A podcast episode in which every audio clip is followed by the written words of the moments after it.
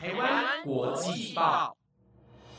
，The Taiwan Times 制作播出，值得您关注的国际新闻节目。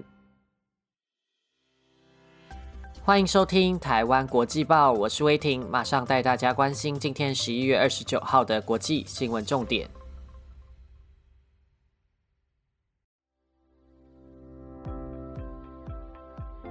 各位听众，大家好，欢迎收听台湾国际报。最近，台湾国际报在 Instagram 上推出新的活动，猜猜我是谁？收听 Podcast 只闻其声，不见其人。听众朋友们多少会好奇每位主持人是长什么样子吧？这周每日新闻的主持人都会讲述自己的外貌特征，之后会在 IG 上放 Memoji 让大家来猜猜看。欢迎大家踊跃参与，跟我们互动。至于我的外貌特征，我留到节目最后再跟听众朋友们说，记得收听到最后哦。而今天的新闻将带您关注，Omicron 变异株已经扩散到多国，美国与马绍尔群岛产生外交争议，友邦洪都拉斯大选可能导致与台湾关系生变，还有乌克兰总统指控首富和俄罗斯当局密谋政变。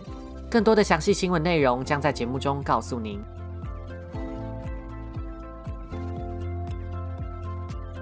首先带您关注疫情新闻。前天节目有报道的 Omicron 变种病毒早已在全球蔓延，许多国家纷纷传出有 Omicron 变异株的确诊消息，包括英国、德国、意大利、澳洲、丹麦、荷兰、奥地利、加拿大等国家。随着世卫组织将这种变异株列为高关注变异株，包括台湾在内，许多国家都对最先定序出新变异株的非洲国家采取入境限制，而以色列、摩洛哥等国家则是锁国十四天。禁止非本国籍旅客入境，以防堵迅速传播的 Omicron 变种病毒入侵本土社区。Omicron 变种病毒传播迅速，使得前阵子疫情刚刚和缓的南非又面临病例激增的危机。目前科学家尚未完全了解这个变异株，包括躲避免疫保护的能力和常见症状。但因为 Omicron 的变异许多都发生在用来入侵细胞的棘蛋白，比起目前流行的 Delta 还要多，因此必须谨慎戒备。美国总统首席医疗顾问佛奇表示。虽然美国目前还没有检测到 Omicron 的病例，但未来无可避免，而且可能已经在国内开始传播，必须用尽一切的办法应对。而股市也反映出投资者对于变种病毒的恐慌。根据 CNBC 报道，美国道琼指数在上个礼拜五面临今年最大的跌幅，单日暴跌九百零五点，跌幅达百分之二点五。标普和纳斯达克指数、香港恒生和日经指数单日跌幅也超过百分之二。主要的国际疫苗大厂也纷纷表示，会对变种病毒进行密切的关注和研究，有必要时会对出产的疫苗做出调整，适应变种免疫逃脱的效果。其中，莫德纳和辉瑞表示，能够在六周内完成调整，一百天内出货抗 Omicron 病毒的疫苗。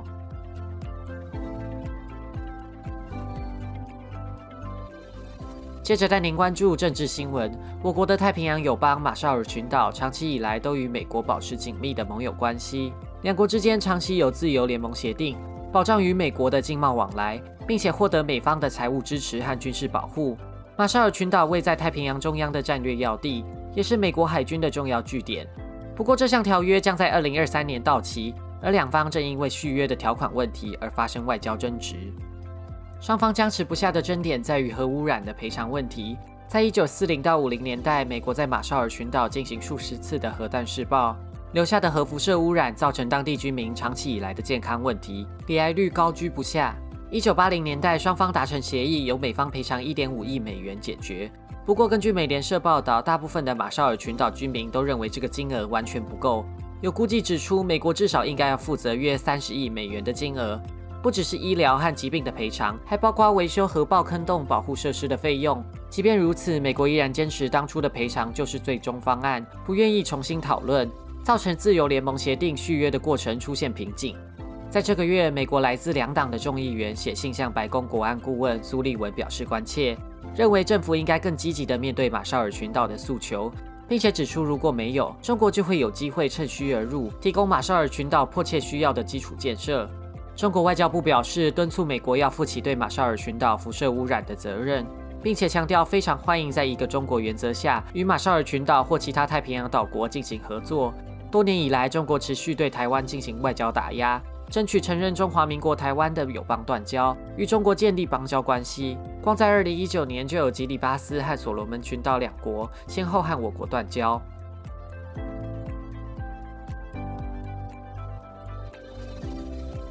接着带您关注欧洲新闻。乌克兰总统泽伦斯基在上礼拜五召开记者会，宣称政府内有通敌人士，受到俄罗斯当局和乌克兰首富阿克梅托夫支持，原本计划要在这礼拜推翻乌克兰政府。他指出，证据包括两方人马之间的通话录音，还涉及十亿美金的价码。俄罗斯官方否认有涉入，阿克梅托夫更是炮轰泽伦斯基的指控完全是说谎话。泽伦斯基无预警的指控，刚好在乌克兰和俄罗斯关系紧绷之际。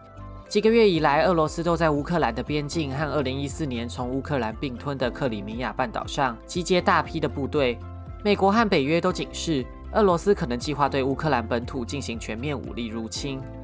从2014年起，乌克兰东部就持续在战火当中，亲俄罗斯的分离主义者长期占领顿巴斯地区，与政府军交战。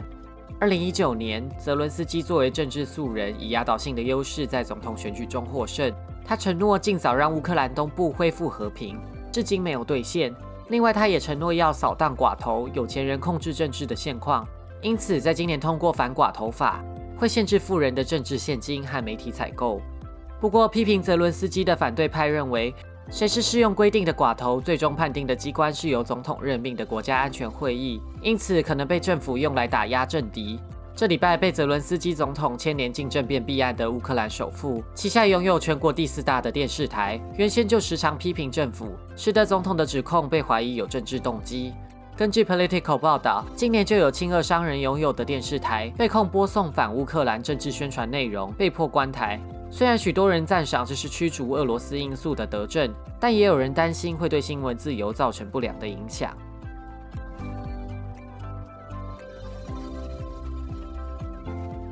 接着带您关注洪都拉斯的大选，中南美洲友邦洪都拉斯在昨天二十八号举行总统大选，当选人会接任现任总统叶南德兹，在这个月十二号曾经访台，并且表示对台湾政权的支持。这次选战有执政党国家党候选人阿斯夫拉。对上政治立场左派的自由重建党候选人卡斯楚，他曾经表示选后可能会与中国建交，也让这次的选举成为国际关切的焦点。执政党国家党在国内面临许多贪污和政治丑闻，包含涉嫌包庇毒枭、从事毒品非法交易，因此卡斯楚的民调到选前都呈现领先的态势。选举在台湾时间二十八号晚上九点开始，二十九号早上七点结束，而这次的投票率达到百分之六十二，创下历史新高。如果卡斯楚当选，不仅会成为第一位女性总统，也会结束国家党长达十二年的统治。也是在她丈夫塞拉雅二零零九年遭到罢黜流亡国外后，洪都拉斯第一次选出左派总统。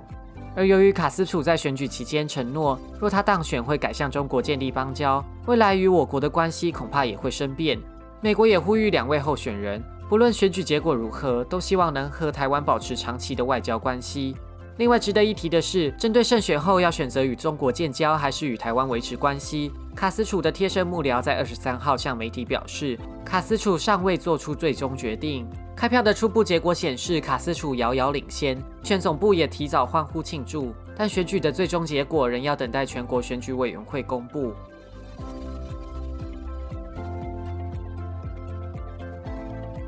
最后带您关注科技新闻。澳洲政府计划对社群媒体上的骚扰攻击进行监管。政府提出新草案，可能会要求社群媒体公司交出发表诽谤言论用户的个资。新法案会要求社群媒体平台必须建立检举言论的申诉系统，让觉得被诽谤重伤的人可以要求相关贴文下架。如果对方不愿意删除，就可以透过社群媒体公司请求对方的个资。如果对方拒绝，法院可以下令社群媒体公司交出资料，让检举人提起诽谤诉讼。在社群媒体平台的粉丝专业上，留言区出现仇恨言论和谣言，可以说是屡见不鲜。今年九月，澳洲高等法院在一起诽谤案中驳回两家纸媒的上诉，认为他们作为粉专的管理者，是帮助留言区里的诽谤言论散布，所以应该被视为该言论的刊出者，必须负连带的责任。这项备受争议的判决，最后导致美国新闻媒体 CNN 宣布撤下澳洲的社群媒体官方账号。为了回应媒体业者对于这种责任归属的不满。新草案会把责任全部归咎到社群媒体公司身上，但是如果他们有落实举报系统，就可以免于被就责。提上法案的澳洲总理莫里森表示，网络世界不是化外之地，不能放任机器人、酸民和歧视者可以匿名的随意伤害他人。反对党工党也认同莫里森的说法，不过对于草案还是持保留的态度。反对派领袖奥巴尼斯表示，草案在执行上可能有国界障碍。发表不当言论的人，只要关掉澳洲账号或是跳 VPN，使用外国 IP 就可以不受限制。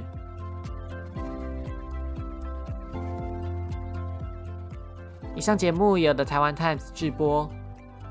我的外貌特征是有棕色的中分卷发、细长的眼睛、高挺的鼻子。那欢迎大家踊跃的参加活动，猜猜我是谁？那大家对于这周的新闻有什么样的想法，都欢迎来台湾国际报的 FB 跟 IG 留言告诉我哦。感谢您的收听，我是威霆，我们下次再见。